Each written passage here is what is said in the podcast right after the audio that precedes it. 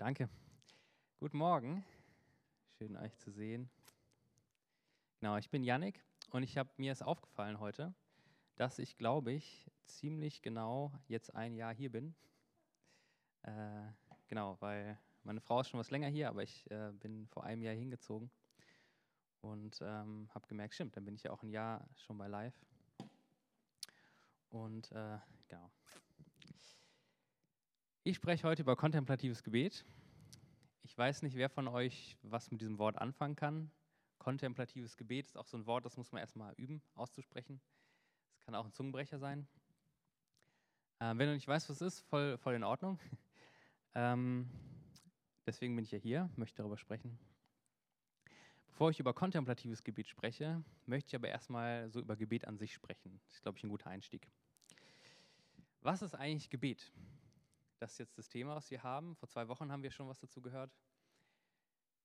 Gebet ist, und das ist eigentlich die einfachste und beste Definition, Gebet ist Kommunikation mit Gott.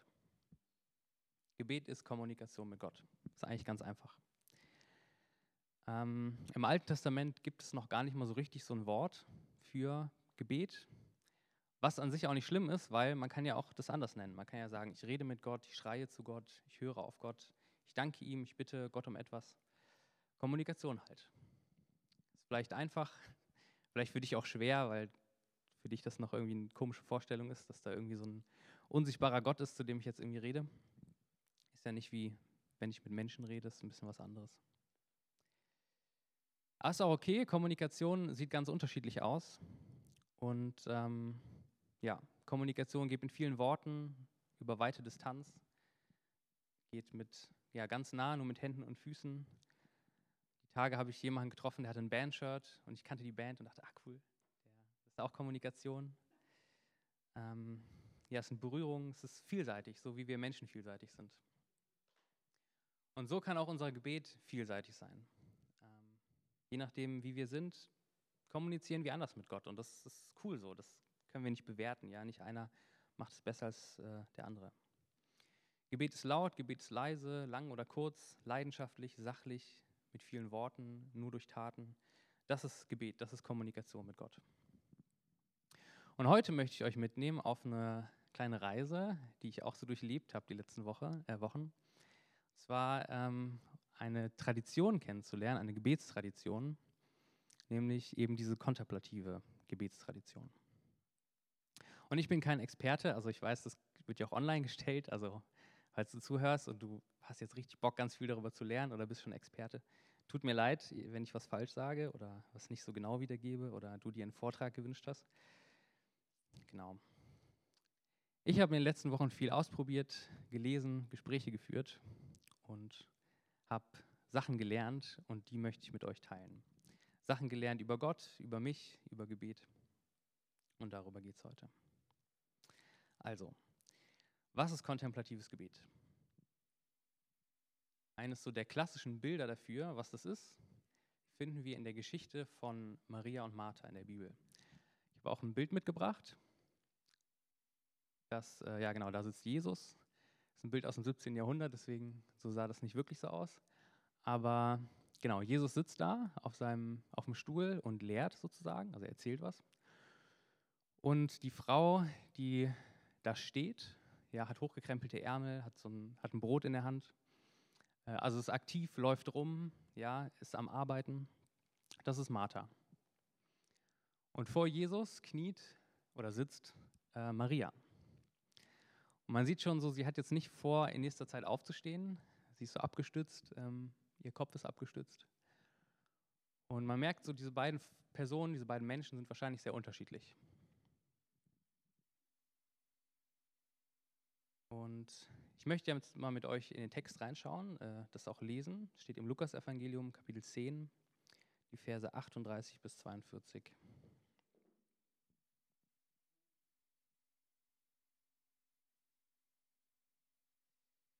Als sie weiterzogen, also Jesus und seine Jünger, kam er in ein Dorf und eine Frau mit Namen Martha nahm ihn auf. Und diese hatte eine Schwester mit Namen Maria. Die setzte sich dem Herrn zu Füßen und hörte seinen Worten zu. Martha aber war ganz mit der Bewirtung beschäftigt. Sie kam nun zu ihm und sagte, Herr, kümmert es dich nicht, dass meine Schwester die Bewirtung mir allein überlässt? Sag ihr doch, sie solle mir zur Hand gehen. Der Herr aber antwortete ihr, Martha, du sorgst und mühst dich um vieles, doch eines ist nötig oder wenig ist nötig. Maria hat das gute Teil erwählt. Das soll ihr nicht genommen werden.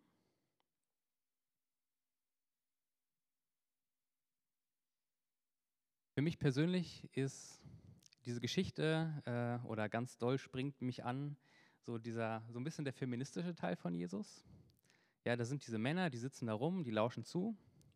Und Martha, ihrem Stand angemessen, als Frau in einer patriarchalen Gesellschaft, sorgt sie um die Männer. Ja, es ist Essenszeit, sie kümmern sich um das Essen. Ähm, und Maria macht es nicht. Sie setzt sich ganz rebellisch einfach hin, anstatt, genau, anstatt Martha gleich zu tun. Und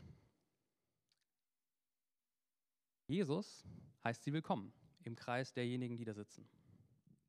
Wir haben ja auch die Wochen auch von Lotte gehört, äh, andere Rabbis in der Zeit damals hatten oft nur männliche Jünger. Bei Jesus ist das nicht so. Äh, Jesus hat ähm, ja männliche und weibliche Jünger und Jüngerinnen und er heißt sie willkommen. Für die kontemplative Tradition, die machen noch eine andere Beobachtung, das finde ich äh, ganz interessant. Die, denen geht es nämlich gar nicht nur unbedingt um die Geschichte an sich, sondern auch um die Geschichten, die danach und davor erzählt werden von Jesus.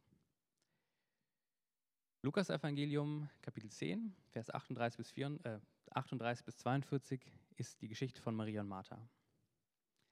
Danach kommt die Geschichte, wo die äh, Jünger und Jüngerinnen Jesus bitten, ihm beizubringen, wie man beten soll. Und er zeigt ihnen das Vaterunser. Das hatten wir vor zwei Wochen. Und der Text davor ist ein Text, der ist oft überschrieben äh, mit der barmherzige Samariter. Dort erklärt Jesus, wie, wie Nächstenliebe funktioniert. Und zwar, indem man seinem Nächsten hilft in Not, indem man sich selbst nicht ins Zentrum stellt, sondern sich um andere auch kümmert, um seine Mitmenschen. Gott will, dass wir ja, unseren Mitmenschen Gutes tun, dass wir uns um sie sorgen. Und dann kommt Schnitt, nächste Geschichte. Martha umsorgt sich um ihre Mitmenschen, denkt nicht zu sehr an sich selbst, kümmert sich um andere. Und Maria macht es nicht. Die setzt sich einfach nur hin und hört zu. Und Jesus sagt nicht, komm Frau los, diene mir, diene den Männern im Haus, sondern er sagt, ja, Maria hat das Gute erwählt und das soll, soll sie auch haben.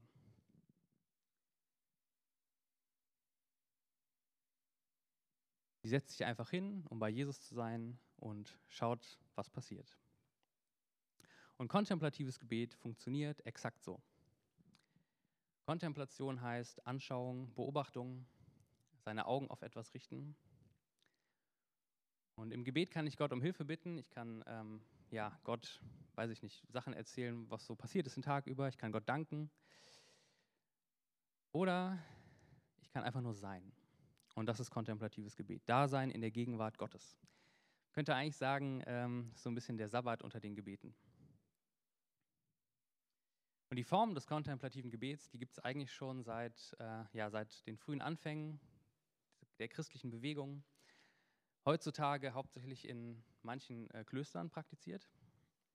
Und das ist auch der Grund, warum diese Tradition, das kontemplative Gebet, hauptsächlich eine katholische ähm, Tradition ist. Und letzte Woche war ich bei einem guten Freund, der hat dieses kontemplative Beten eben in so einem Kloster gelernt. Und er hat mir so seine Gebetsecke gezeigt und hatte da so ein kleines, weiß ich, ob ihr die kennt, so ein Gebetsbänkchen, so ein kleines Holzbank. Ja, und äh, hat so, ein, äh, so, ein, so, eine Decke ausgelegt, damit die Knie sich zu doll wehtun. Und direkt vor so einer Wand quasi, wo nur so ein Kreuz hängt. Und er hatte das so beschrieben, wenn er betet, dann kniet er sich hin, macht seinen Rücken gerade, entspannt so seine Glieder, lässt seinen Kiefer locker, weil der ist auch oft immer angespannt. Atmet ein, atmet aus und ist dann einfach nur. Das ist sein kontemplatives Gebet. Das ist nicht meine Tradition. Äh, und Ziel der Predigt heute ist jetzt nicht, dass wir alle genauso kontemplative Beter und Beterinnen werden. Ich bin es ja auch nicht. Aber es gibt zwei Dinge, die ich gelernt habe in den letzten Wochen. Und die zwei Dinge möchte ich mit euch teilen, weil, wie gesagt, ich glaube, dass sie auch unserem Gebetsleben, dass wir was davon lernen können. Das Erste, was wir lernen können, ist das Einatmen. Vor ein paar Jahren ähm, habe ich mit einer Gruppe Theologiestudierender an so einem Tagesseminar teilgenommen. Und da war, so ein, war ein katholischer Bruder und der wollte uns was über das kontemplative Gebet beibringen. Und er hat uns so eine Atemtechnik gezeigt. Und das macht er immer, weil ihm das hilft, so in, in so eine Gebetshaltung zu kommen. Und das ist eine sehr verbreitete ähm, Atemtechnik, sogenannte Jesusgebet oder auch Herzensgebet genannt. Und das funktioniert so, dass immer wenn du einatmest, betest du Jesus Christus, Sohn Gottes. Und beim Ausatmen, erbarme dich meiner. Also, erbarme dich meiner heißt dann so, nimm dich meiner an, sieh mich, hör mich, kümmere dich um mich, also sei mir so wie Martha, kümmere dich um mich.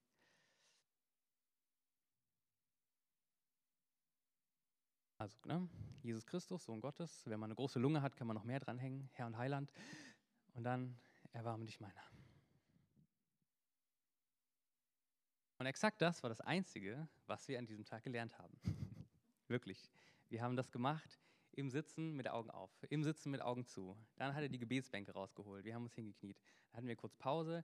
Dann haben wir es gemacht und sind so einen Raum entlang gelaufen. Wirklich 15 Leute laufen auf und ab die ganze Zeit und beten. Jesus Christus, Sohn Gottes, erbarme dich meiner. Atmen, beten, rumlaufen, sitzen.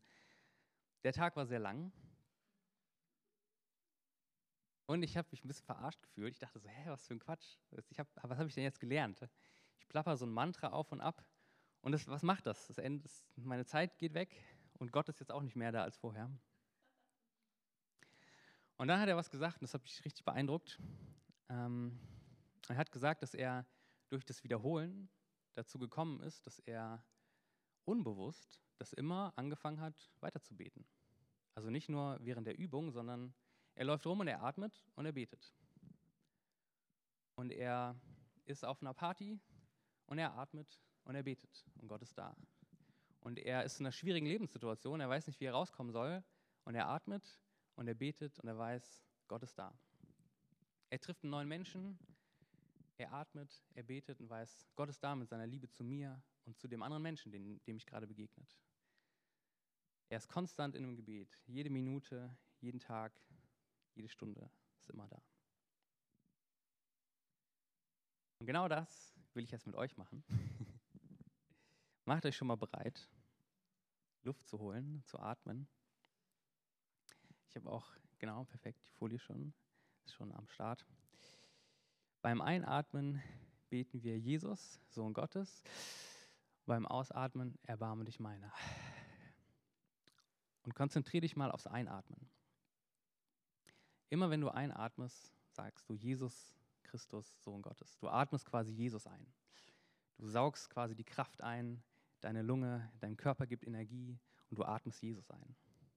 Natürlich metaphorisch, ne? nicht wirklich. Aber bei jedem Einatmen atmest du Jesus ein. Das machen wir jetzt dreimal.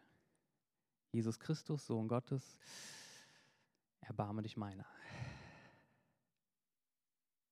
Jesus Christus, Sohn Gottes, erbarme dich meiner. Jesus Christus, Sohn Gottes, erbarme dich meiner.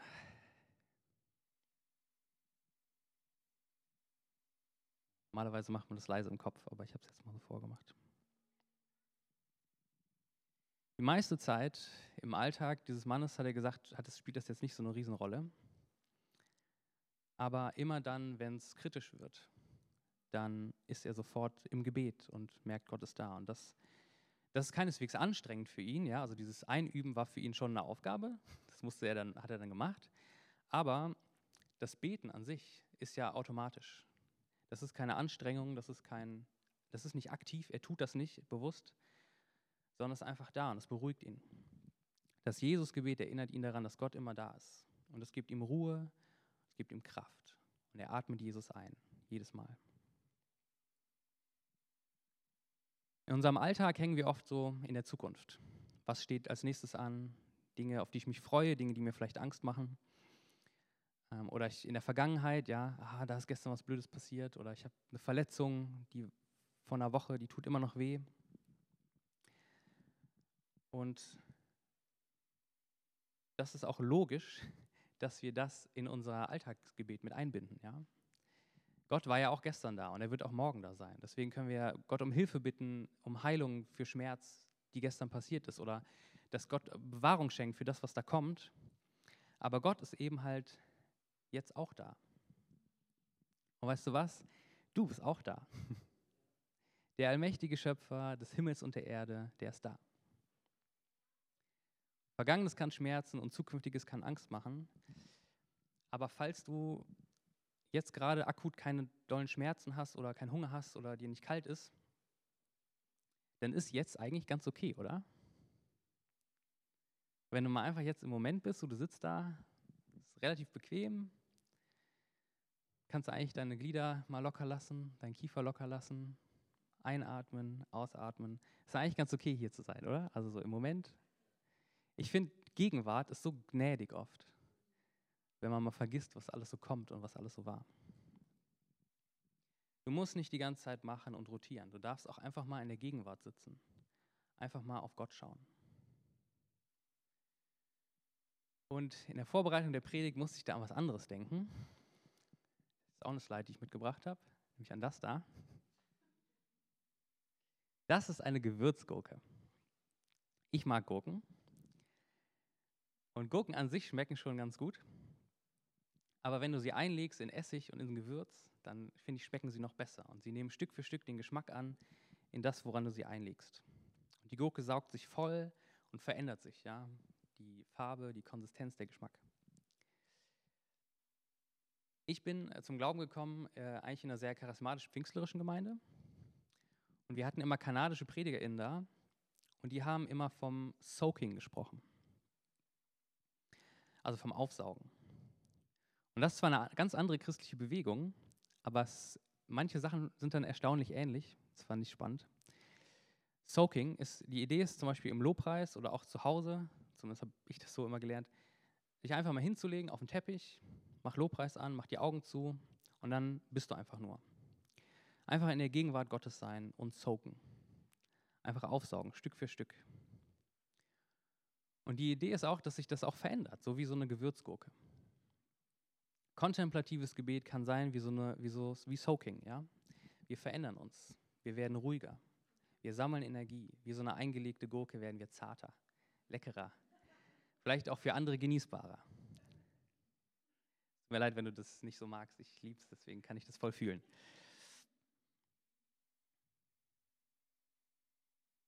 Das können wir vom kontemplativen Gebet lernen. Einatmen, Kraft sammeln. Und ja, das verändert einen auch. Das Zweite, was wir lernen können, ist, große Überraschung, ausatmen. Ausatmen können wir lernen vom kontemplativen Gebet. Nur einatmen ist gefährlich, deswegen muss auch ausatmen. Gehen wir mal zurück zu Maria und Martha. Martha ist das aktive Leben. Martha hilft, Martha dient. Die wäre auch die erste gewesen hier im Gottesdienst, die mit Aufbauen geholfen hat äh, ja, die wäre erste gewesen, die hochgeklettert ist, um den Beamer zu reparieren, wenn er kaputt ist. Ähm, auf dem Weg noch Leuten Geld geben und 5 äh, Euro in, die, in, die, ja, in den Becher und aktive Leben. Und auf der anderen Seite ist da Maria, das kontemplative Leben, das Schauen, das einfach mal nur Sein. Und beides scheint wichtig zu sein, ja? Also eine Geschichte beim barmherzigen Samariter, ich kurz angerissen, da wirbt Jesus für das aktive Leben. Und in der Geschichte von Maria und Martha scheint Jesus irgendwie für das kontemplative Leben ja zu werben. Und das ist eine wichtige Spannung, das aktive Leben und das kontemplative Leben. Und es ist vielleicht auch eine Spannung, die heute nochmal irgendwie spannender ist. Ja? Spannung, die spannender ist. Also es ist heute irgendwie nochmal krasser, habe ich manchmal das Gefühl. Und ich bin Fan vom aktiven Leben. Ja? Ich finde oft, dass gerade wir Christinnen oft zu viel reden und zu wenig machen, was auch ein bisschen Selbstkritik ist, weil ich stehe gerade hier vorne und rede. Ähm Aber auf der anderen Seite leben wir irgendwie in einer Gesellschaft, in der alles aktiviert wird. Ja? Alles, muss, alles wird irgendwie kontrolliert und bewertet und Liebesbeziehungen, Job, Körper, Essen, ja selbst Self-Care ist irgendwie so eine aktive Aufgabe, dass man irgendwie tun muss.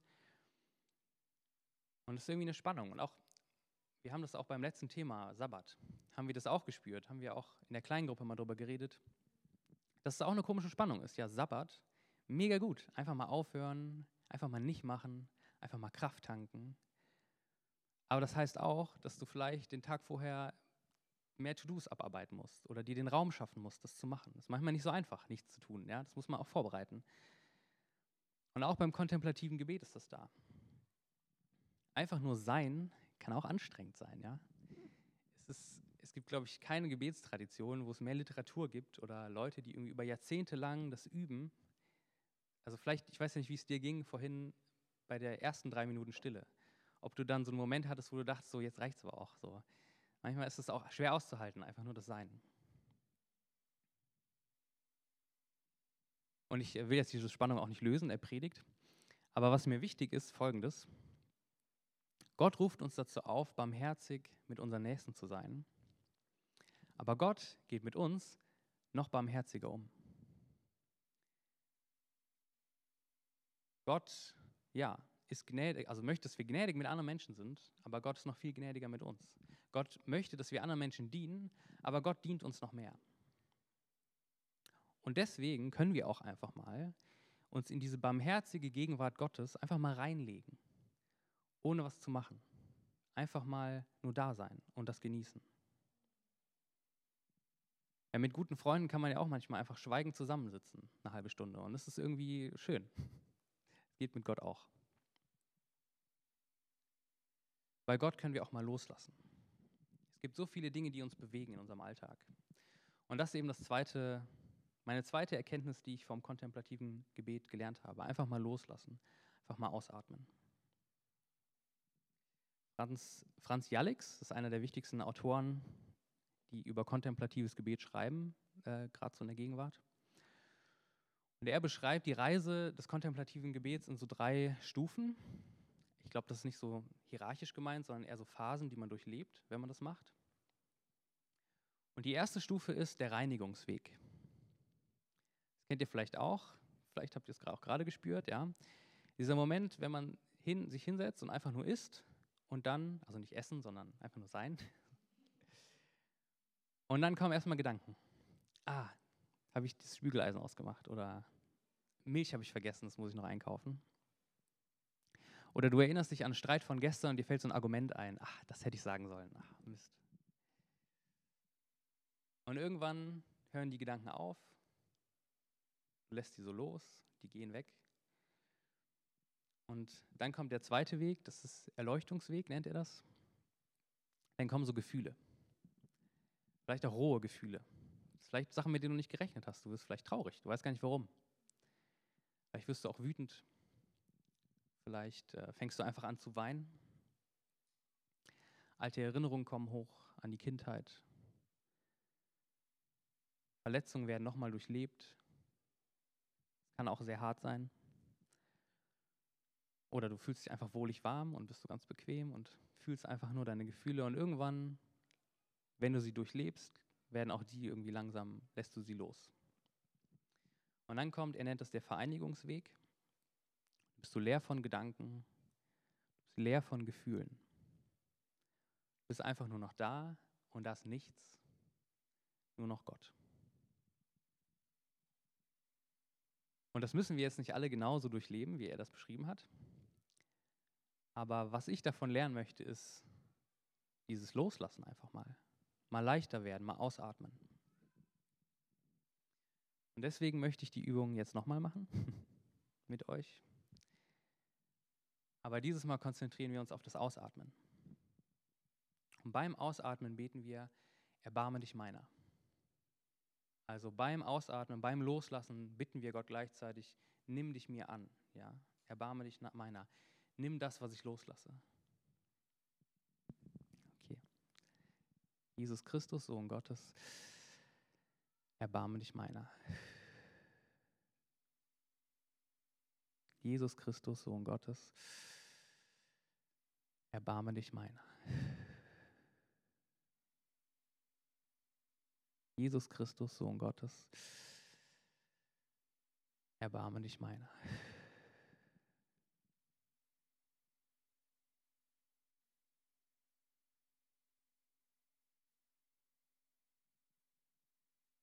Das sind die zwei Dinge, die ich gelernt habe von kontemplativem Gebet. Einatmen und ausatmen. Jesus einatmen. Ja, Gott ist immer da, im Jetzt und Hier. Wir haben das auch vorhin bei dem Psalm äh, auch gehört, ja. Gott, du bist vor mir und du bist hinter mir. Gott war in Zukunft da, in der Vergangenheit, aber er ist eben jetzt auch da. Und das kann super heilsam sein, auch einfach mal in den Moment einzutauchen. So wie Maria, so Gott ganz einatmen, ohne was tun zu müssen. Und das Ausatmen. Mal loslassen, mal die Vergangenheit loszulassen, die Zukunft mal sich selbst überlassen. Und so die Lasten des Alltags bei Gott mal auszuatmen und zu sagen, hey, nimm dich mir an. Sich in Gottes Arme fallen lassen. Das ist eine Form von Gebet, eine Form von Kommunikation, von Beziehungspflege mit Gott. Eine Form, aus der ich zumindest viel Kraft schöpfen durfte die letzten Wochen. Und ja, ich auch viel so Erleichterung erlebt habe. Und das ist eine Tradition, wo ich nicht alles super finde, wo ich jetzt auch kein Experte bin drin, äh, drin bin, aber was von lernen kann. Und das ist auch äh, mein letzter Punkt, mein letztes Slide auch. Genau, der Werkzeugkoffer. Ich habe am Anfang gesagt, ähm, jeder und jede von uns hat vielleicht seine individuelle Art zu beten. Und das ist gut so. Wir haben unterschiedliche Stile. Und auch wenn man die nicht unbedingt immer bewerten kann untereinander, glaube ich trotzdem, dass wir viel voneinander lernen können. Du hast deine Kommunikationsform mit Gott in deiner Werkzeugkiste. Ja? Bei manchen vielleicht mehr in der Kiste, bei anderen weniger. Und das ist auch voll okay. Aber ich hoffe, dass du vielleicht heute ein neues Werkzeug kennengelernt hast ähm, und möchte dich ermutigen, das auszuprobieren. Und jetzt nicht nur kontemplatives Gebet, sondern generell die Themen, die wir haben werden. Ja? Die kommenden Wochen in den Gottesdiensten, in den Kleingruppen mal voneinander lernen, miteinander teilen, zusammen vielleicht ausprobieren, experimentieren. Und diese Toolbox wird größer, größer werden. Und ich will dich ermutigen, ja, hab Spaß, experimentier. Das ja immer noch so ein bisschen das Oberthema, ja. Ähm, oder das heißt ein bisschen, das ist immer noch das Oberthema, sein Weg, Jesus nachfolgen. Je mehr Werkzeuge wir auch in der Toolbox haben, desto mehr lernen wir Jesus kennen desto vielseitiger wird unsere Kommunikation unser Gottesbild wird größer. Und auch wenn wir schwierige Situationen im Leben haben und manchmal so das Bittgebet im Hals stecken bleibt, weil man frustriert ist oder das Gefühl hat, man hat nichts, wofür man danken kann, gibt es vielleicht ein anderes Werkzeug in der Toolbox, die dir gerade hilft, in Kommunikation mit Gott zu sein. Und ja, vielleicht fandest du das Atmen gerade irgendwie merkwürdig und sagst, okay, da kann ich gar nichts mit anfangen, ciao. Ähm, vielleicht fandest du es gerade auch hilfreich, aber experimentier einfach rum. Ja, du kannst vielleicht das Jesusgebet mal vor der Arbeit machen oder in der Pause. Ähm, oder mach mal Musik an zu Hause, leg dich auf den Teppich und sei die Gurke ganz in der Gegenwart Gottes. Oder du besorgst dir eine Gebetsbank und sagst, ich setze mich vor meine Raufasertapete und dann einfach nur sein. Experimentiere, lerne Gott kennen, lass dich von seinem Staub bedecken. Und ich freue mich voll auf die kommenden Wochen gemeinsam auch zu experimentieren und ja, sich auszutauschen. Nicht nur über kontemplatives Gebet, sondern über Gebet an sich. Bevor ich Schluss mache, möchte ich noch was sagen und äh, das mir wichtig ist. Ist ganz zum Schluss, glaube ich, jetzt noch. Ich habe am Ende der Predigt gemerkt, das muss ich noch dranhängen. Falls du jetzt nach Hause gehst und dir sagst, cool, ich gehe auf die Knie, kontemplativ beten, ausprobieren.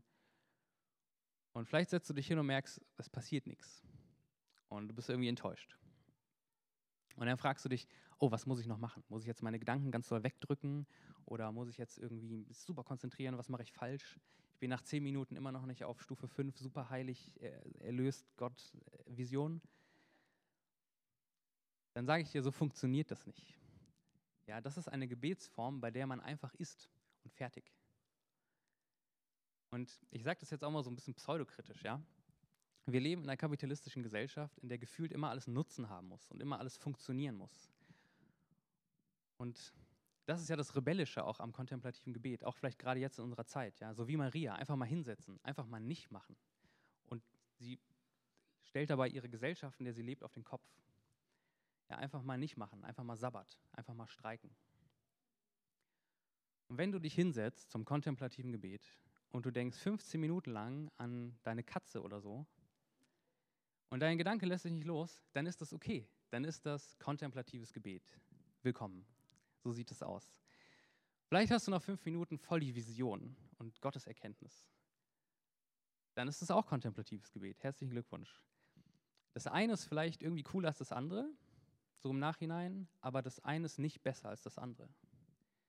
Es geht nicht ums Produzieren, ums Machen, ums Erreichen, sondern einfach ums Sein. Und ich finde, das macht diese Gebetsform so besonders, denn da wird Gnade groß geschrieben. Erlösung wird nicht gemacht, Erlösung ist schon da. Und deswegen kannst du auch einfach mal da sein. Das ist das kontemplative Gebet und das finde ich so erleichternd daran. Pete Greig, äh, einer der Gründer von 24-7 Prayer, hat mal dazu gesagt, und das finde ich äh, ganz gut zusammengefasst, Show up, shut up, look up. Sei da, halt die Klappe, schau auf Gott. Das ist kontemplatives Gebet.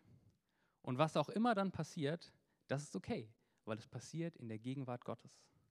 Und das ist eigentlich immer heilsam. Amen.